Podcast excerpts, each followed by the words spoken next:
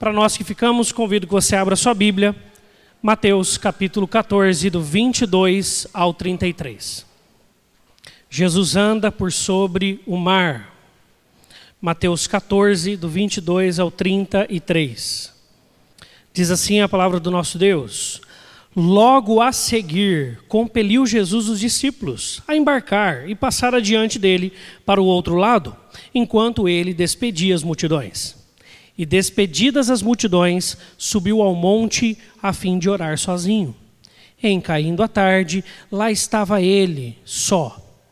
Entretanto, o barco já estava longe, a muitos estádios da terra, açoitado pelas ondas, porque o vento era contrário na quarta vigília da noite, foi Jesus ter com eles, andando por sobre o mar. E os discípulos, ao verem-no andando sobre as águas, ficaram aterrados e exclamaram: É um fantasma! E todo e tomados de medo gritaram. Mas Jesus imediatamente lhes disse: Tenha de bom ânimo, sou eu, não temais. Respondendo-lhe Pedro, disse: Se és tu, Senhor, manda-me ter contigo por sobre as águas. E ele disse: Vem. E Pedro, descendo do barco, andou por sobre as águas e foi ter com Jesus. Reparando, porém, na força do vento, teve medo e, começando a submergir, gritou: Salva-me, Senhor! E prontamente Jesus, estendendo a mão, tomou e lhe disse: Homem de pequena fé, por que duvidaste? Subindo ambos para o barco, cessou o vento. E os que estavam no barco adoraram, dizendo: Verdadeiramente és filho de Deus. Vamos orar?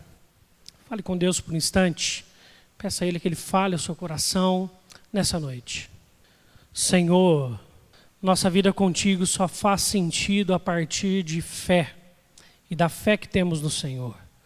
Para isso, Deus, que no discipulado contigo e no andar da jornada desta grande corrida da vida de fé, o Senhor nos fortaleça a fé, para olharmos firmemente para o Senhor, não tirarmos os olhos de Ti, mesmo quando os ventos são contrários, mesmo quando as ondas se levantam ao nosso redor, mesmo quando, Senhor Deus, tudo está tremendo ao nosso lado, está instável, que a nossa fé em Ti esteja fortalecida e firme. Assim oramos em nome de Cristo Jesus. Amém. Queridos, fé é obra-prima básica da vida de qualquer cristão. Não é à toa que em Romanos, Paulo, quando vai falar sobre o Evangelho, ele logo nos diz o seguinte: o justo viverá por fé. É, é por, pelo qual vivemos, é por qual caminho trilhamos a fé. Porque se um cristão não confiar plenamente em Deus, de nada vale a sua confiança em Deus, a sua, a sua vida com Deus, ou o seu slogan de cristão. Por isso nós precisamos compreender um pouco, antes de começarmos a falar hoje, um pouco sobre fé. E tem pelo menos três definições bem importantes para levarmos em consideração. A primeira é do texto de Hebreus, capítulo 11, versículo 1. Porque a fé é a certeza de coisas que não se veem e a convicção de fatos que se esperam certeza de coisas que não se veem e a convicção de fatos que não se esperam. No dicionário não é tão diferente assim, diz que fé, que vem do latim fides e do grego piste ou pistia, é a firme opinião de que algo é verdade, sem qualquer tipo de prova ou critério objetivo de verificação.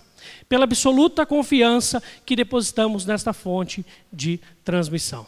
Você já deve com certeza ter visto algum mágico fazer esta, esse, esse truque né, de andar por sobre as águas. Mas naquele dia com Jesus não foi um mero truque. Jesus de fato anda por sobre as águas naquele dia. Ali não há nada embaixo, não há uma tábua de acrílico, não há nada que possa permiti-lo fazer o que ele estava fazendo. E ele vai porque os discípulos estão precisando. Mas é interessante que um homem dentre aquela embarcação tem uma ideia muito diferente do comum. E este homem não poderia ser outro dos discípulos de Jesus, a não ser Pedro. Pedro é aquele camarada que sempre que precisar ir à frente, ele iria para qualquer situação. Não é à toa que depois se torna o líder primário da igreja primitiva. Pedro, então, ele se lança e fala assim: Jesus, se és tu, eu quero ter essa experiência também. Que homem ousado, né? Que coragem! Às três, entre três e seis da manhã, completo breu, a quarta vigília da noite, ele desce e a Bíblia nos diz que ele anda sobre o mar. Que momento maravilhoso. Essas duas, esses dois definições, essas duas definições se concretizam de fato na vida de Pedro naquele dia. E ainda uma outra que eu particularmente gosto muito, que fé é confiar no caráter de Deus. Que Deus é verdadeiro. Então, se ele falou para Pedro, vem, você pode ir que você vai andar. Fique tranquilo, Deus é verdadeiro em todas as suas promessas. A palavra de Deus nos afirma isso. E neste caso, Pedro estava indo muito, estava indo bem. Né? Pedro desce, começa a andar naquele mar e começa a ir em direção a Jesus. Só que o texto já tinha dito algo anteriormente para a gente. O vento era contrário, tinham ondas que estavam batendo no barco. E essas ondas começaram a quebrar e a bater.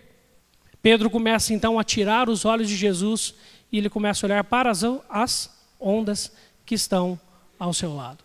E aí o que acontece? Ele estava indo bem, até que o texto nos afirma: reparando, porém, na força do vento de como o vento o começou a empurrar, de como as águas estavam tumultuosas, de como o ambiente era hostil naquele momento. E no que ele estava vivenciando, ele tira os olhos de Jesus e começa a submergir. E logo ele grita: Salva-me, Senhor. Salva-me, Senhor. Salva-me, Senhor. Quantas vezes nós não precisamos gritar isso também? Quantas vezes eu e você não estamos em alguns momentos onde nosso único, nossa única saída é gritar socorro a Jesus, porque a nossa fé ela já está fracassada, ela já está falha ou ela está instável. Por isso, quem sabe o problema, e o claro que o problema no texto não é apenas de Pedro, mas os discípulos ali também demonstram total instabilidade em sua fé, porque eles acreditam ser um fantasma. Jesus diz para eles, depois, quando Jesus entra e cessa o vento, as coisas então sossegam, tudo entra no seu lugar e eles creem novamente. Quem sabe o problema de Pedro, o problema dos discípulos, pode ser o seu essa noite a instabilidade da nossa fé como nós somos instáveis. Como a Bíblia nos avisa isso, que o ser humano é algo que está às vezes lá em cima com Deus. E você está agarrado, e você está forte, nada tira a sua convicção, e daqui a pouco algumas coisas aparecem, outras coisas surgem, algumas repetições e situações complicadas vão surgindo, e logo você começa a esmorecer e a instabilidade vem ao seu coração, e a ansiedade toma de novo a, a, a cena do seu coração, e você começa a submergir. Submergir. Neste momento devemos fazer como Pedro também fez, clamar a Jesus, Senhor, salva-me. Para isso, esse texto nos ensina também sobre fé. E eu quero compartilhar com você nessa noite esse tema. Jesus fortalece a nossa fé. Vamos dizer todos juntos? Jesus fortalece a nossa fé. Em primeiro lugar, primeira lição que esse texto nos dá sobre como Jesus, neste texto, nos ensina que ele fortalece a nossa fé e ele é comprometido com isso.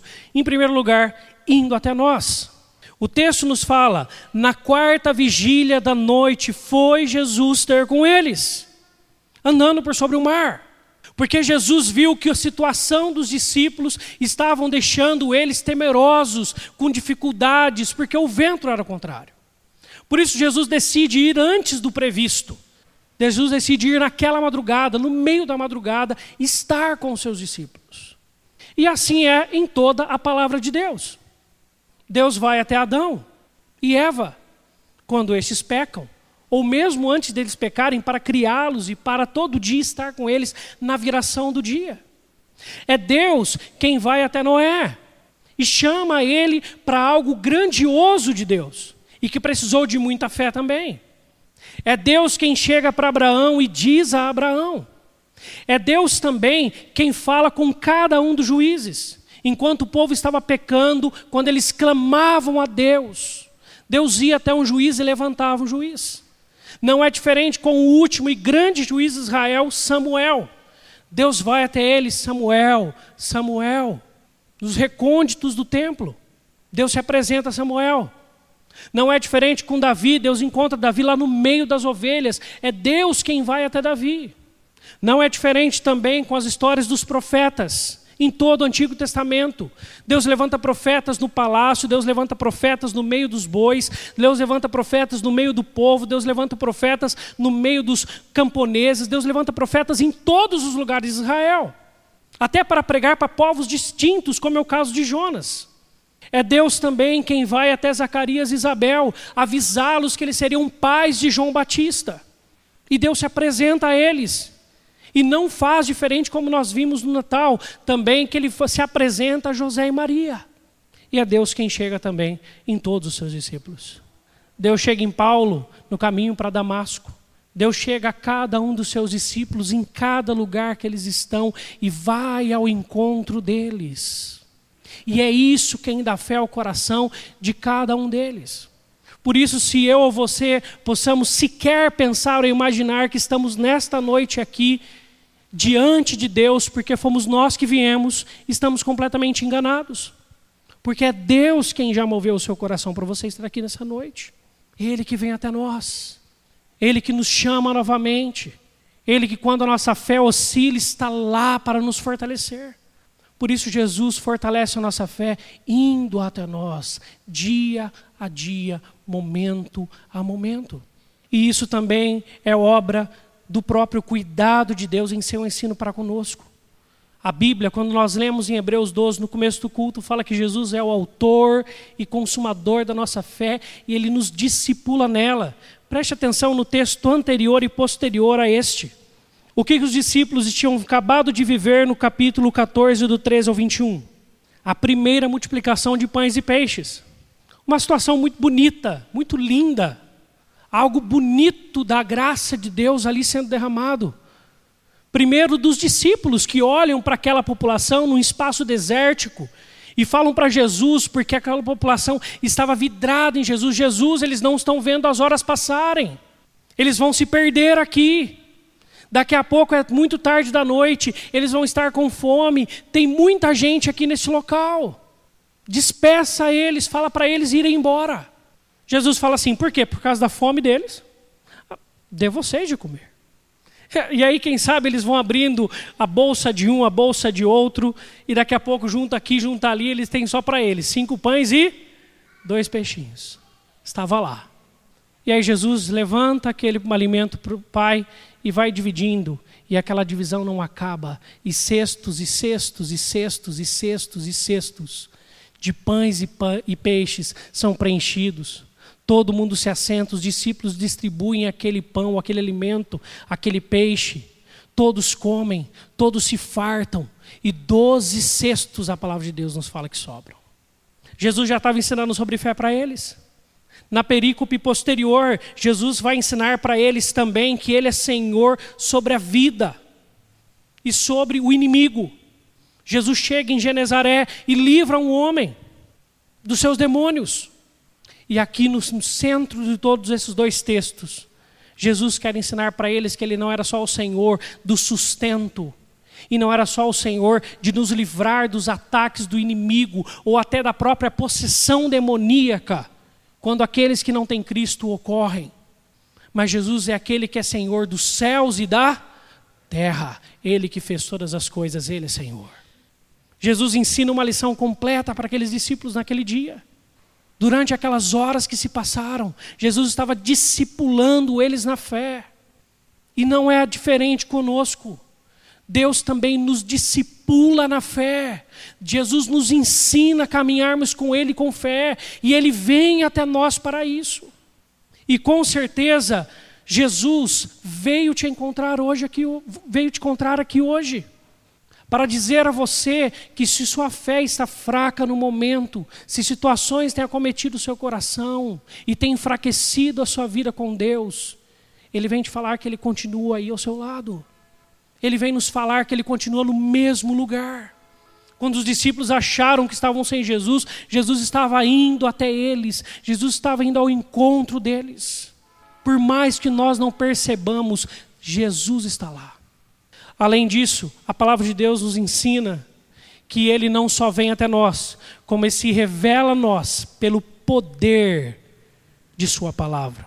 O texto nos afirmou que na quarta vigília da noite, os judeus contam a noite entre as seis da noite e as seis da manhã, entre três e três horas. A quarta vigília da noite é entre as três da manhã e as seis da manhã. É o período de maior escuridão que se tem na noite, onde o sol ainda não nasceu e o sol já se pôs faz tempo.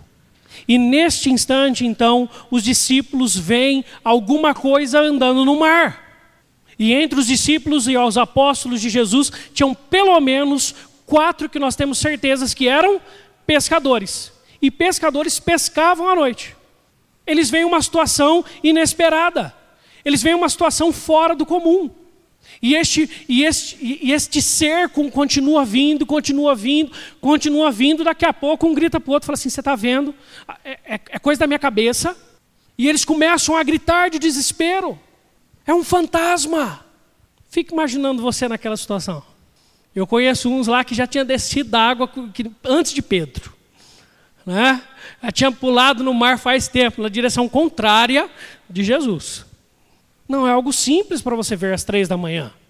Neste instante, eles estão gritando.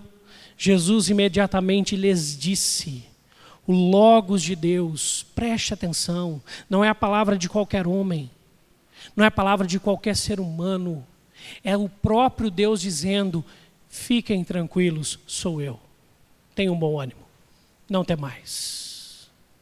É a mesma palavra que estava lá em Gênesis, quando em plena escuridão, simplesmente disse: haja luz e houve luz. Certa vez me perguntaram sobre Gênesis Acho que foi nessas perguntas dos jovens que eles fizeram no passado. E a pergunta era: ah, mas lá em Gênesis são sete dias de 24 horas ou são sete períodos de tempo grandes? Eu falei assim: ó, se Deus quiser ter feito em sete dias de 24 horas, ele fez. Mas também, se ele quiser separar um minuto em sete momentos de dez segundos e ter criado, feito a criação inteira, ele teria feito. Porque a palavra dele tem poder. Obrigado pelo ventinho. Deus te abençoe. Tem um ventinho que meu ventinho é daqui, daqui, daqui da frente. Ele faz acontecer. Ele fala, acontece. Ele é o Logos de Deus. A palavra dele tem todo o poder. E a pergunta é: se a sua fé está fraca, aonde você está procurando fortalecê-la? Aonde você está procurando estar com o seu coração firme? Nas suas convicções? nas suas certezas, em pessoas, nos bens, nas coisas, nas pessoas, no seu passado, no seu futuro, em que? Jesus é a palavra ativa e Romanos 10, 17 nos ensina. E assim a fé vem pela pregação, e a pregação pela palavra de Cristo. Você quer se animar com Deus, você quer ter sua fé fortalecida, volte à sua vida devocional. Tem coisas com Deus que nunca mudarão. Tem coisas com Deus que nunca serão diferentes. Aquela antiga prática de você sentar no seu carro antes de sair para o trabalho, abrir a sua Bíblia, ter um tempo de leitura bíblica, fazer uma oração, ligar o carro e ir trabalhar. Ou você, antes de tomar o seu café da manhã na mesa da sua casa, você abrir a Bíblia e você ler a palavra de Deus. De fato, ler a palavra de Deus. Compreender a palavra de Deus. Nutri-la em seu coração. Virar para o Pai e falar assim: Pai, estou aqui na tua presença nesse instante. Fala comigo. Fala comigo muitos problemas e situações em nossas vidas, nós deixaríamos de pelo menos sofrer de ansiedade se nós fizéssemos mais isso. Se nós tivéssemos mais tempo para nutrir a nossa fé com Deus, para lembrarmos que se o mar está revolto, se as coisas em volta estão de forma que nós não entendemos, Deus sabe o que está fazendo. Como nós vimos domingo passado, Ele é soberano sobre tudo e todos tudo e todos. Para essa verdade ficar clara sempre, todos os dias em nossa mente, nós precisamos ter um tempo com este que é o Logos, Este que é a palavra ativa de Deus. E essa palavra ativa entrará em nosso coração, animará os nossos corações e nos levantará. A fé vem pela pregação e a pregação pela palavra de Cristo. Semana passada nós terminamos a escola dominical que nós falamos sobre leitura bíblica com um momento de oração. E eu peço para você pensar agora. O ano está começando. Com certeza você já fez, no mínimo, algumas, algumas propostas para você. Eu quero melhorar nisso, naquilo. Né? Eu quero fazer um exercício, quero fazer uma caminhada. Eu estou falando para mim essa daí. Estou lá. Já vou ver lá na academia de luta. Vocês vêem o pastor Coelho Roxo assim? Liga não. Ah, vê lá o que, que tem lá de luta para a gente fazer. Falei que eu não gosto de apanhar, mas vamos, vamos, vamos ver lá o que acontece. Quem sabe você fez também, você fez outros projetos. Esse ano eu quero estudar, esse ano eu quero melhorar o meu inglês, esse ano eu quero passar em tal prova, esse ano eu quero tantas, tantos projetos, tantos sonhos. Você já colocou lá nos, nos seus afazeres, este ano eu lerei a Bíblia todos os dias. Ah, esse ano eu vou alinhar isso com Deus. Com certeza, muitos desses outros projetos serão muito mais bem-sucedidos se nós fizermos isso. Porque nós estaremos alimentados e direcionados pelo Logos de Deus, que falará aos nossos corações de forma renovada todos os dias. Nós precisamos crer nisso e viver a partir disso. A fé vem pela palavra e a palavra pela pregação e pela palavra de Cristo, que está disposta a nós todos os dias. E existe uma terceira lição. Jesus fortalece a nossa fé, renovando quando ela se quebra. Os versículos 30 ao 33 nos narram o seguinte: Reparando, porém, na força do vento, teve medo e começando a submergir, gritou: Salva-me, Senhor. E Jesus virou para ele e disse: Você tem fé? Ele disse: Não, então morra. Está escrito aí? Não, não está escrito isso aí. Apesar de às vezes ouvirmos isso. Que se nós não tivermos fé, a bênção não virá. Que se não se faltar fé em nós, por isso que não veio isso ou aquilo. Mas o nosso Deus já nos avisa desde sempre que as misericórdias dele se renovam a cada manhã. Misericórdia é quando alguém que é mais poderoso usa, ajuda alguém que é mais fraco em algo. Isso é misericórdia. Isso é misericórdia. E Deus se renova a cada manhã em nós. Essa misericórdia, então, faz com que Deus responda o seguinte: e prontamente, Jesus estendendo a mão, tomou e lhe disse: Homem de pequena fé, por que duvidaste? Subindo ambos para o barco, cessou o vento, e os que estavam no barco adoraram, dizendo: Verdadeiramente és filhos de Deus. Às vezes eu conto testemunhos, mas eu gosto de contar o que eu chamo de testemunhos, que são momentos da minha vida onde me faltou fé. E antes de ir para o seminário, eu estava lá e eu pagava todo mês, eu tinha uma biblinha também, um carnezinho do meu carro que eu tinha feito em 60 vezes. Meu primeiro carro, deu, dei 1.500 de entrada e parcelei o resto. Graças a Deus. Só a graça. E aí eu pagava aquela parcela, todo mês saía, era pesado, mas saía. E lá onde eu trabalhava no SEASA, tinha as áreas de bancos ali. Na época tinha o Real, que era o banco pelo qual eu tinha feito financiamento. Meu chefe na época ficou doido comigo, que eu não financiei lá na nossa agência do Santander, financiei em outra, mas tudo bem. E aí, quando eu chego lá para pagar, tinha acabado de passar quatro horas da tarde. Cheguei no autoatendimento lá, especificamente naquela agência, só pagava até as quatro. E aí eu tento, vou daqui, vou dali não aceito pagamento. Aquele dia eu voltei daquela agência do Banco Real muito bravo, eu confesso. Estava prestes de eu sair para ir para o seminário, largar o banco, deixar e ir fazer o seminário. Eu falava, Deus, nessa hora eu não posso pagar juros, Senhor. Se fosse outro momento, quem sabe, eu estaria mais tranquilo, mas agora o pouco é muito. O pouco é muito. O pouco é muito com o Senhor. Né? Com Deus é, mas agora no meu bolso também. E aí eu chego na agência, eu estou com um semblante cabisbaixo e bravo, e bravo com Deus, como se merecesse. Naquele instante, então, eu estou ali na minha, no meu computador, fazendo alguns lançamentos, ajeitando o que eu tinha que fazer lá no banco. Eu saí às 6 horas da tarde. Gente, no banco só caixa trabalha das 10 às 4, tá bom? Para questão de lesão por esforço repetitivo. O resto é 8 horas normal. Tá? Às vezes fala, ah, gerente de banco trabalha só 6 horas. Trabalha não. E por aí vai.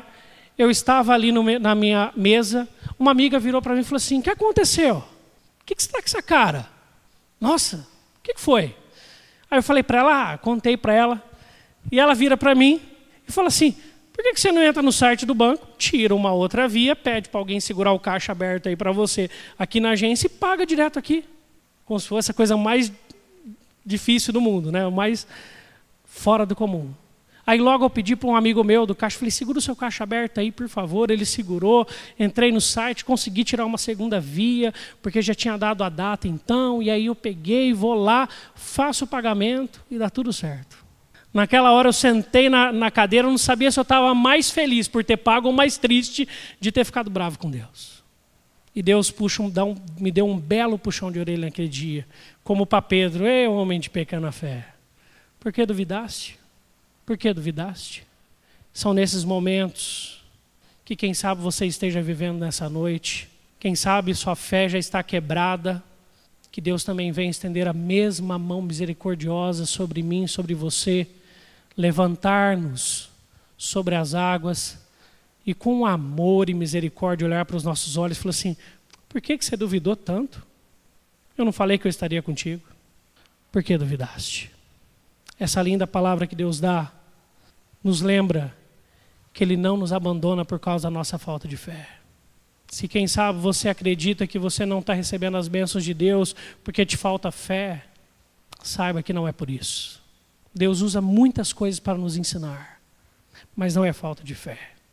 Porque se Deus que é misericordioso, Ele está nessa noite aqui para dizer as mesmas palavras para nós. Por que duvidaste? Sendo assim, nós não estamos sós mesmo quando pensamos e sentimos que estamos. Clame a Ele. Eu queria concluir nessa noite, já queria chamar a equipe de música aqui à frente, e eu quero dizer para você que Deus sempre vem até você para que você possa aprender a crer nele, e não é diferente nessa noite. A palavra dele é o meio que ele escolheu para fortalecer a sua fé, e mesmo assim, quando sua fé falhar, Deus estará pronto a te estender as mãos para te erguer novamente. Por isso, creia que você não está sozinho nessa noite. Eu queria orar com você. Queria convidar você para fechar os olhos nesse instante. Quem sabe você fala assim: graças a Deus, minha vida está bem com Deus. Está alinhada, estou forte, tenho vivido os momentos de fé alinhada com Deus. Mas quem sabe alguma situação nessa noite tem tirado a sua, o seu sono, tem te deixado mais ansioso do que deveria estar, tem tirado a sua paz. E nessa noite Deus venha fortalecer a nossa fé e dizer que nós não estamos sós. E nós vamos consagrar as nossas vidas a Deus mais uma vez nessa noite. Fale com Deus por um instante. Vamos orar. Oh, Senhor, nós entregamos as nossas vidas ao Senhor. É verdade, Deus, que por vezes a nossa, a nossa fé é instável, ela oscila.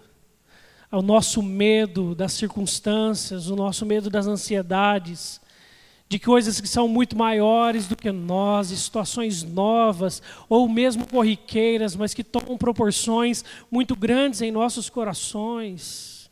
Tiram a nossa paz, tiram o nosso sossego, a nossa confiança em Ti. Mas nessa noite, Deus, que o Senhor fortaleça a vida de cada um que está aqui. Que o Senhor anime-nos e possa nos fortalecer, para que nós possamos viver uma vida contigo, cada dia mais confiante.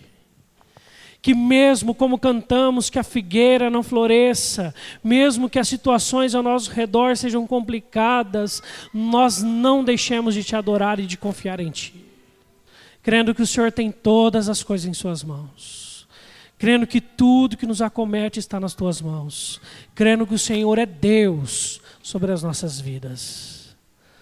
Nessa noite, Deus, que o Senhor nos levante e que nós possamos ser fortalecidos pela tua misericórdia. E pedimos as tuas bênçãos sobre cada um de nós. E agora, irmãos e irmãs, ide em paz.